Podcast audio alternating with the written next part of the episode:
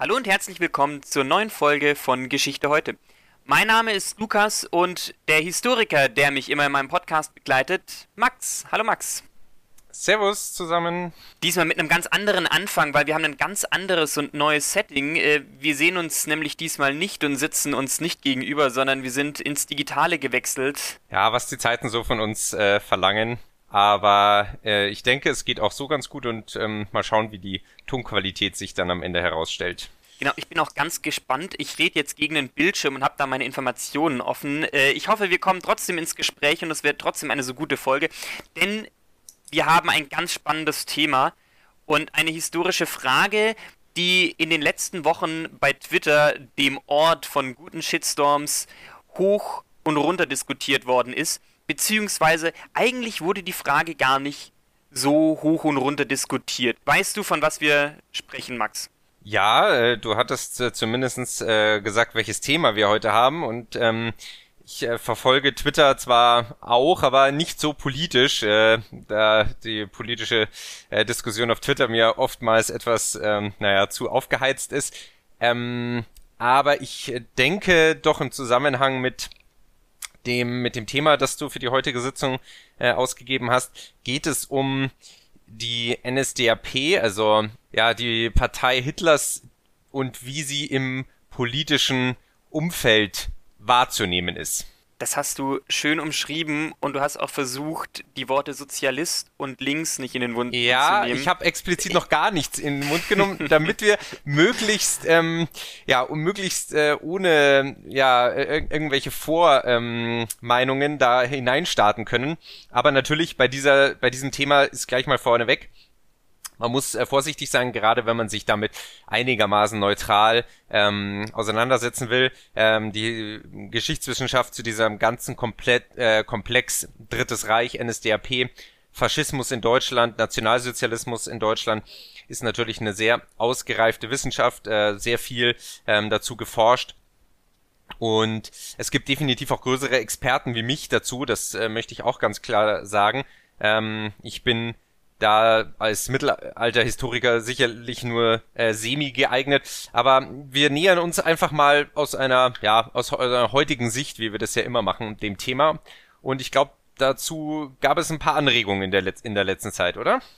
Es gab nämlich einen beziehungsweise mehrere Shitstorms im Internet, explizit auf Twitter. Anfang Februar lief im öffentlich-rechtlichen Rundfunk der Spielfilm Die Wannsee-Konferenz. Die Wannsee-Konferenz, das war ein Treffen äh, nationalsozialistischer Bürokraten ähm, schon während des Zweiten Weltkriegs. Ähm, weißt du auswendig, in welchem Jahr? Ich glaube 1942 oder 1943. Äh, ja, es war im äh, Winter 1942, also eigentlich schon recht spät in der ähm, Zeit des Nationalsozialismus. Und ich fand die Fernsehserie äh, tatsächlich gar nicht so schlecht. Ich bin ja kein Riesenfreund äh, von historischen Fernsehserien, ähm, gerade wenn es ums Mittelalter geht. Aber ich fand ähm, die Darstellung der Konferenz, äh, muss ich sagen, eigentlich ganz gut in dem Fall. Ähm, und äh, ich habe es leider nicht gesehen. Ich ja, hab ich habe es tatsächlich angeschaut, dazu, ja. Was auf jeden Fall ähm, damit dazu spielt, zu diesem Shitstorm, eine Journalistin aus Österreich, Anna Dobler, hat nämlich währenddessen diese, dieser Film über die Wannsee-Konferenz lief, folgendes äh, gepostet: Das waren nicht nur Mörder, sondern durch und durch Sozialisten. Der Shitstorm, der danach kam, war enorm. Sie wurde sogar öffentlich von ihrem Chefredakteur auf Twitter entlassen. Es gab danach noch einen zweiten Skandal um einen Fokusjournalisten. Und wir dachten uns, wir nähern uns der Frage. Jetzt ist das Problem, wir haben jetzt schon 18 Folgen von Geschichte heute aufgenommen, haben uns aber noch nie dem Thema Dritten Reich und Nationalsozialismus genähert, so ein bisschen aus Vorsicht heraus und weil uns ist wichtig, dass wir das Thema von der richtigen Seite beleuchten. Es ah. gibt Opfer, enorm viele Opfer damals und es leben auch noch heute Opfer und ich verstehe absolut, dass ein Shitstorm entstanden ist, wenn man währenddessen ein Film läuft, der versucht zu zeigen, wie damals die, die Bürokratie und die, die Macht hinter dem Holocaust war, die Organisation eines Massenmordes, eines Genozides. Und währenddessen postet man sowas. Und ich verstehe absolut, dass da ein Shitstorm äh, entstanden ist. es gibt ja noch heute Überlebende des Holocausts. Und ich will mich ehrlicherweise nicht in die Situation reinversetzen von jemandem, der den Holocaust überlebt hat, all diese Leiden und Jahrzehnte später kommt jemand her und sagt, ja, das waren doch eigentlich alles Sozialisten. Und man hat dieses Leid selbst gesehen, man hat die Torturen selbst durchlebt. Und für mich ist es unbegreiflich, wie man in so einem Kontext sowas posten kann.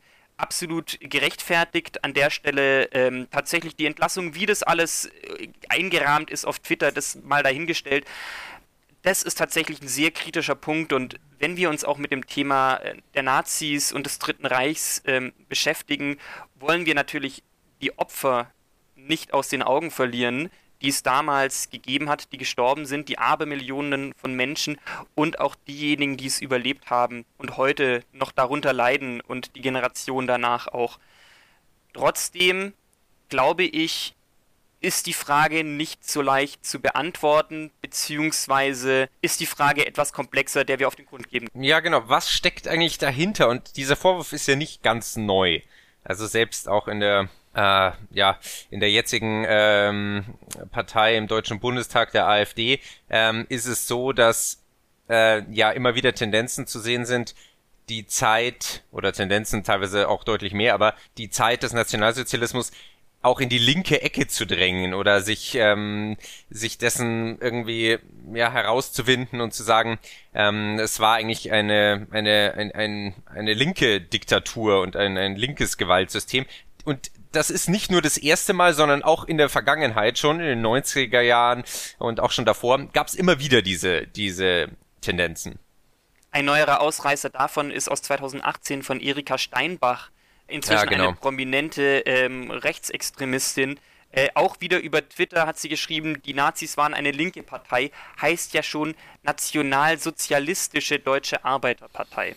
Ja, ähm, das äh, kommt auch nicht von ungefähr. Und das wollten wir, äh, wollen wir heute einfach mal betrachten, weil was steckt dahinter? Und wir werden auch sicherlich nicht hier ja eine abschließende Meinung oder so geben können, sondern einfach mal ein paar ähm, ja interessante Einblicke, woher das kommt, was vielleicht auch tatsächlich ähm, ähm, ein bisschen zumindestens dahinter steckt und was natürlich absolut äh, dagegen spricht. Wir benutzen oder haben bis jetzt auch gerade äh, zwei Begriffe relativ synonym benutzt, links und sozialistisch. Können wir das jetzt historisch in der Folge auch? Können wir das überhaupt machen? Also es ist sicherlich so, dass ähm, im heutigen politischen Spektrum, so wie wir das äh, vor uns haben, ähm, der Sozialismus in die linke, nicht in die Ecke, aber in das linke Pota äh, Parteienspektrum ähm, einzuordnen ist. Von Mitte links äh, bis ähm, auch weiter nach links. Aber ähm, dieser Begriff links ist ja auch zum Teil gar nicht mehr, oder links und rechts sind ja zum Teil auch gar nicht mehr so trennscharf zu unterscheiden im heutigen Parteiensystem. Äh, trotzdem, auch historisch, ähm, ist es durchaus so, dass man das zumindestens ähm, ja, in, die, in, dieselbe, in dieselbe Richtung geht.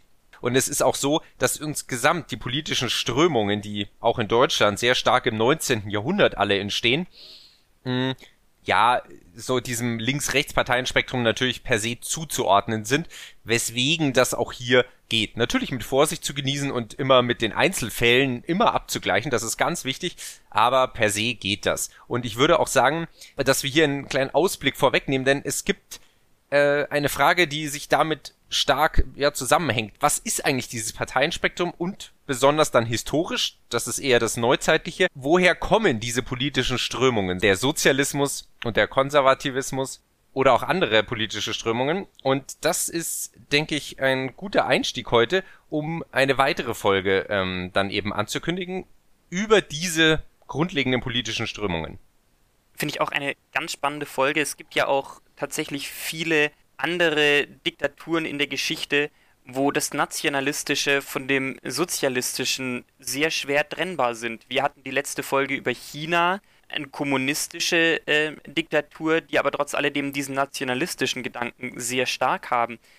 Wie war das bei der nationalsozialistischen Deutschen Arbeiterpartei, der NSDAP? Ja, ich, ähm, man muss ja sagen, erstmal, wozu gehört der Nationalsozialismus? Und es gibt prominente Vertreter, unter anderem die Wissenschaftlerin, es ist eine äh, Französin, deswegen Verzeihung für die Aussprache, aber Janine Chassé-Gouet äh, Smirgel, die denke ich, sehr zu Recht sagt, der Nationalsozialismus ist eine eigene, eine eigene Richtung und eine eigene politische Ausrichtung, denn es ist sehr schwierig und zu Recht sehr schwierig, das mit etwas anderem zu vergleichen. Am ehesten wird es mit dem Faschismus in Einklang gebracht und man geläufig sagen, denke ich, auch sehr viele, dass der Faschismus ähm, oder dass der Nationalsozialismus ein, eine Untergruppe des Faschismus ist.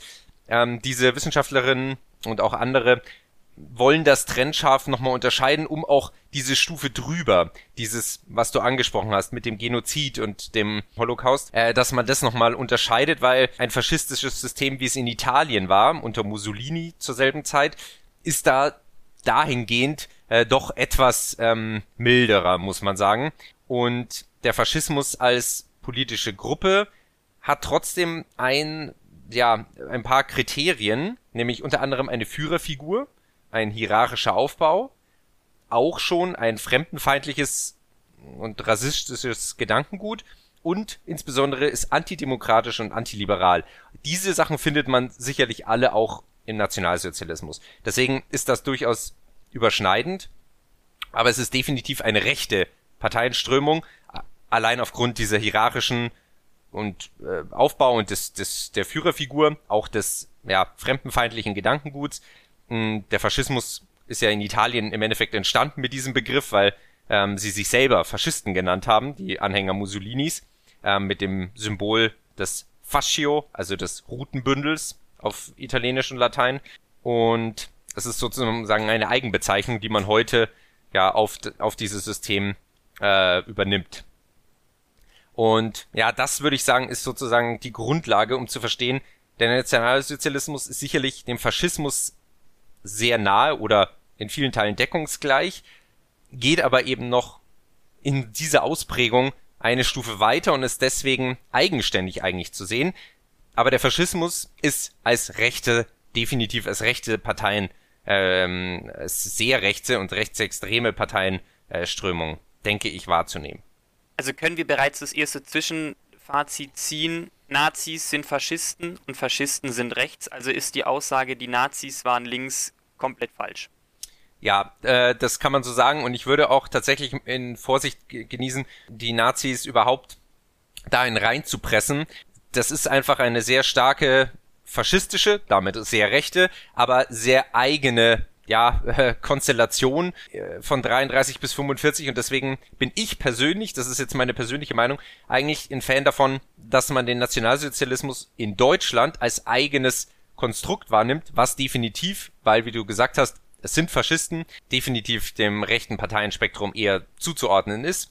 Und äh, das wäre für mich damit schon beantwortet. Und was heißt dem rechten Parteienspektrum? Ich möchte es nur, also natürlich rechtsextrem und ähm, im Endeffekt das Rechteste, was bisher, was es wahrscheinlich bisher gab. Trotzdem können wir der Frage nochmal ein bisschen weiter nachgehen und nochmal ein bisschen tiefer reingehen und die Argumentation ja, genau. Auf dem Namen geben, nämlich Nationalsozialistische Deutsche Arbeiterpartei. Da sind ganz arg viele Begriffe drin. Ja. Und wenn man sich äh, heutzutage eine Partei anschaut, dann gibt es ja auch immer einen parteiinternen Diskurs, wird ja. es so schön genannt. Also nicht jeder in einer Partei ist der gleichen Meinung, es gibt verschiedene Strömungen. Ähm, und das ist tatsächlich in der NSDAP auch zu finden.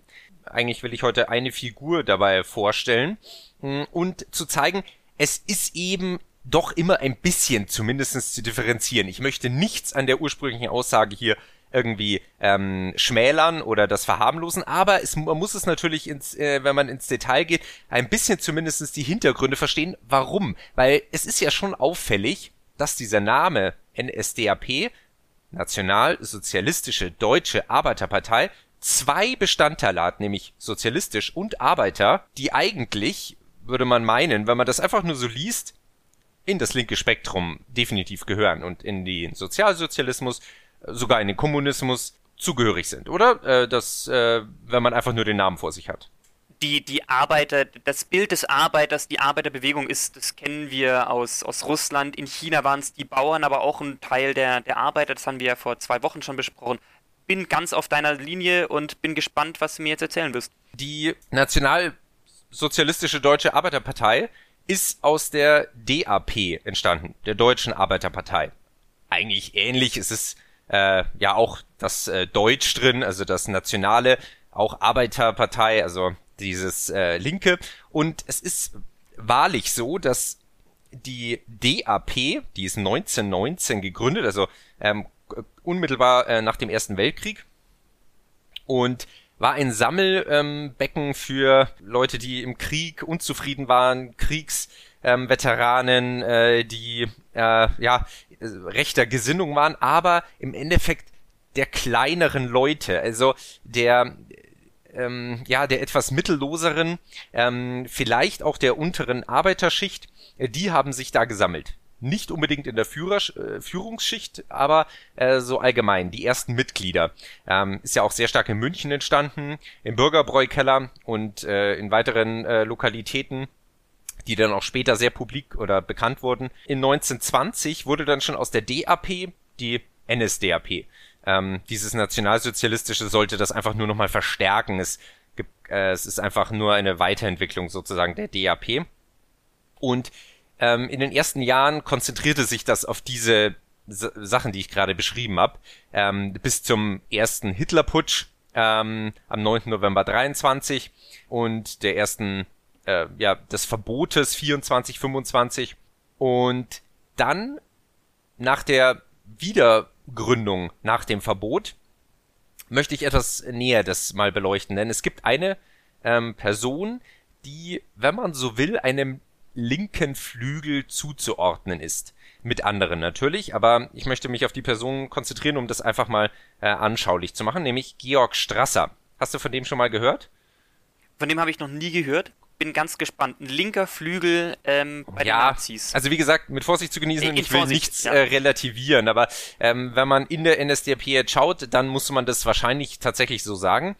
Und wir sind auch historisch betrachtet noch vor äh, 1932, vor 1933, vor der Machtergreifung. Genau.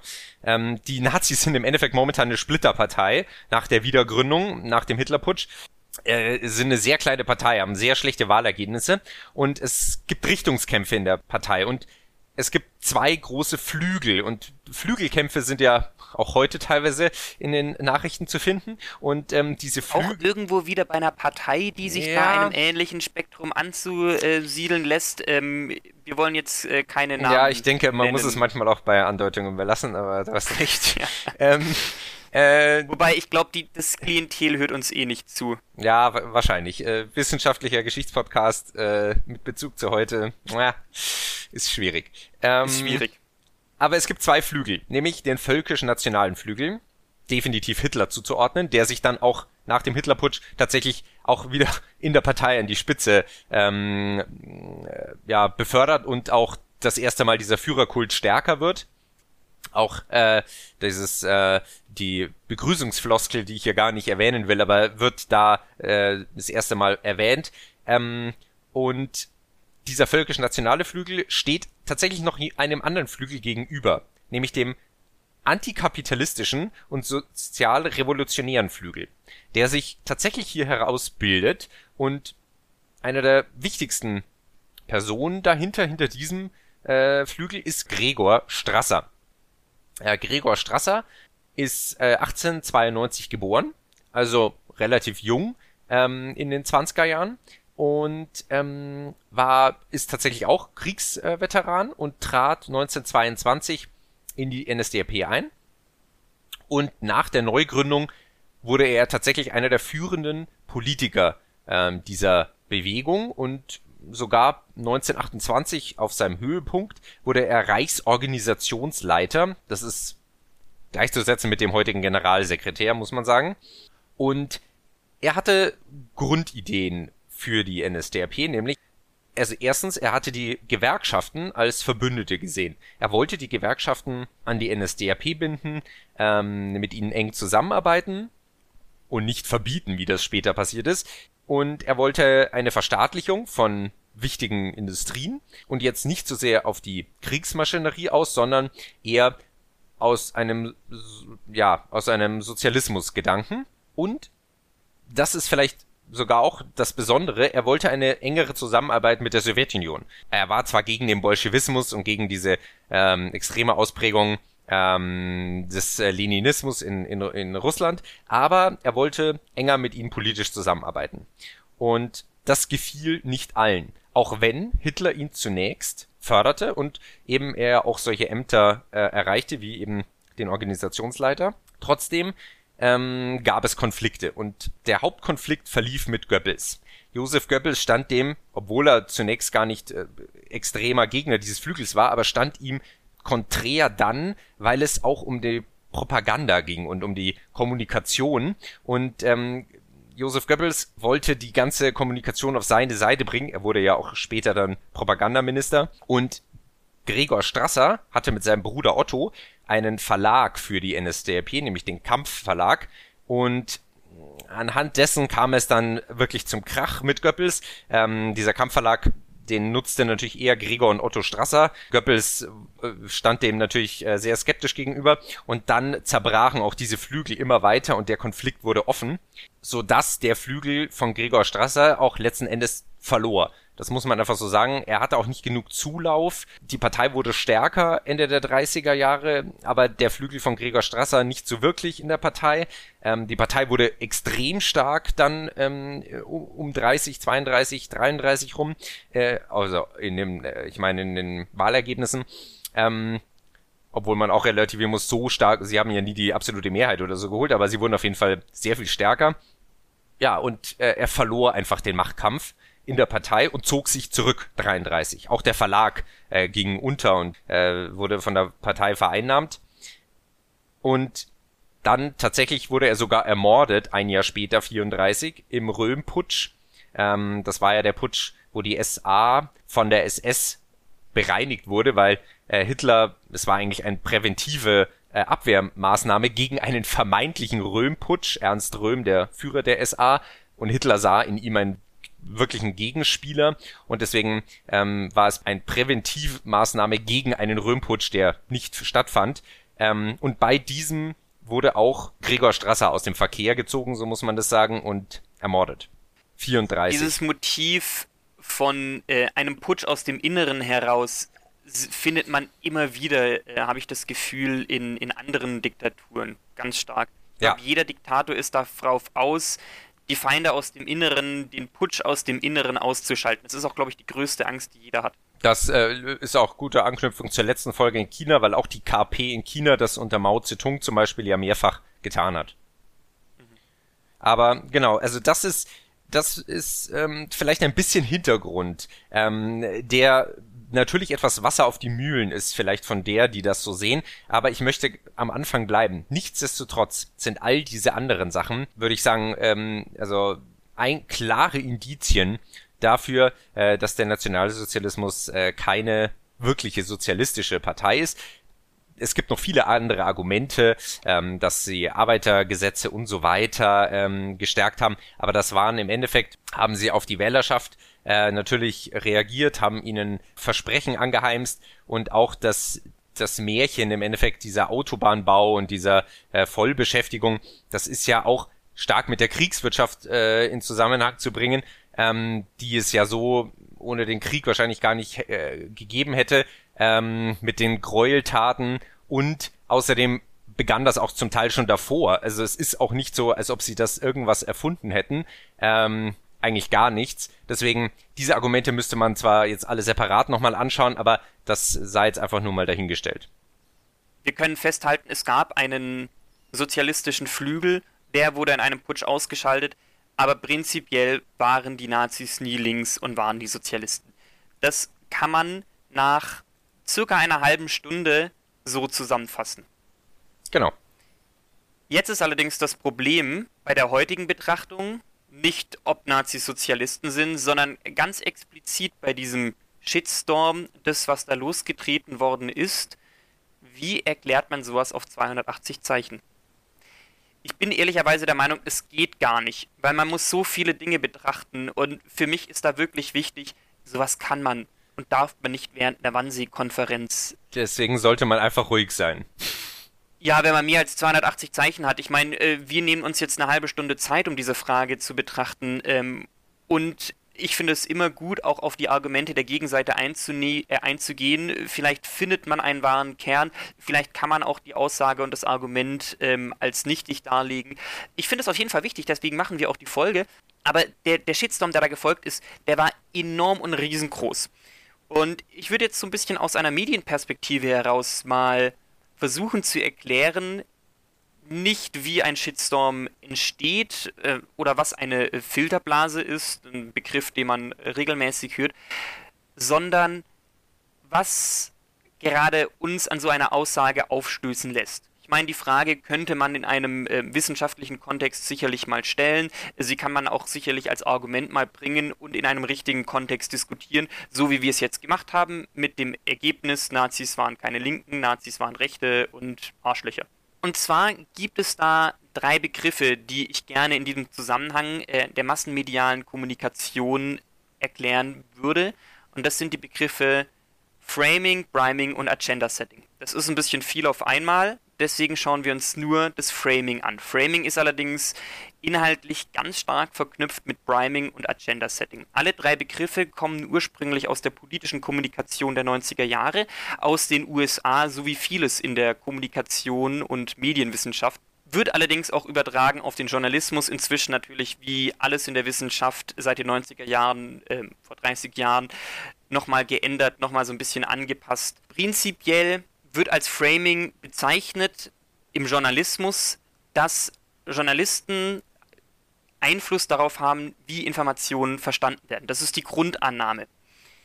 Das heißt, Framing ist die Art und Weise, wie eine Information präsentiert wird. Das klingt ein bisschen abstrakt. Wir können uns das Ganze bildlich vorstellen, wie bei einem Bilderrahmen, also wirklich wortwörtlich bildlich. Man kann ein Bild ausschneiden, wie man will. Und mit diesem Ausschneiden kriegt man eine andere Aussage. Man kann nur einen Fokus bei einem Landschaftsporträt auf einen Baum ziehen, dann sieht man einen Baum, oder man sieht das komplette Landschaftsgemälde und man sieht plötzlich einen Wald. Ähm, ist es hauptsächlich auf den Journalismus-Framing äh, zu verstehen? Nein, nein, überhaupt nicht. Das ist nämlich nur die Makroebene. Es gibt auch die Mikroebene des Ganzen. Also dieser Begriff Framing funktioniert nicht nur bei dem Beschneiden von Informationen im Journalismus und es ist auch prinzipiell nichts Schlechtes man würde jetzt erstmals als erstes denken, oh, jetzt werden Informationen von Journalisten ähm, beschnitten, so dass eine andere Aussage herauskommt. Das ist nicht zwingend ein Alleinstellungsmerkmal von Framing. Informationen müssen auch deshalb ähm, vereinfacht werden, um eine Komplexitätsreduktion herzustellen. So ein ganzer Sachverhalt ähm, ist viel zu komplex in den meisten Fällen, um ihn auf so einen journalistischen Artikel zu kürzen. Das heißt, ein gewisses Framing muss stattfinden und die Aufgabe des Journalisten ist es natürlich, die Aussage dadurch nicht zu verzerren. Da hat aber auch der Journalist als andere Aufgabe den Gatekeeping-Effekt, darf dieses komplexen Sachverhalt nicht in der kompletten Komplexität darstellen. Das ist auch gar nicht der Sinn und Zweck des Journalismus. Also Framing ist per se nichts Schlechtes, kann aber natürlich ähm, falsch verstanden werden. Und, das war die Makroebene, das Ganze gibt es auch auf der Mikroebene. In der Mikroebene bedeutet es, wir selbst framen Informationen für uns auch. Und das machen wir ganz unterbewusst, ganz passiv. Kennst du äh, den psychologischen Begriff der Heuristik, Max? Ja, prinzipiell schon. Ähm, Jetzt allerdings nicht in diesem Zusammenhang. das ist vollkommen okay. Ähm, bei Heuristiken geht es erstmal um die Entscheidungsfindung unter unvollständigen Informationen. Die Annahme ist nämlich folgende, dass wir zur Entscheidungsfindung nicht immer alle Informationen zur Verfügung haben. Was das alles gleich mit Twitter und dem Shitstorm zu tun haben, erkläre ich gleich. Das heißt, wenn wir eine Entscheidung treffen, sind unsere Informationen unvollständig. Und diese Theorie Frame, des Framings basiert auf der Mikroebene auf einer Verfügbarkeitsmodell. Das heißt, nur Informationen, die verfügbar sind, können wir zu unserer Entscheidungsfindung heranziehen. Mit Entscheidungsfindung ist in dem Fall tatsächlich auch gemeint Meinungsbildung. Auch eine Meinungsbildung ist eine Entscheidungsfindung. Mhm. Das heißt. Verstehe.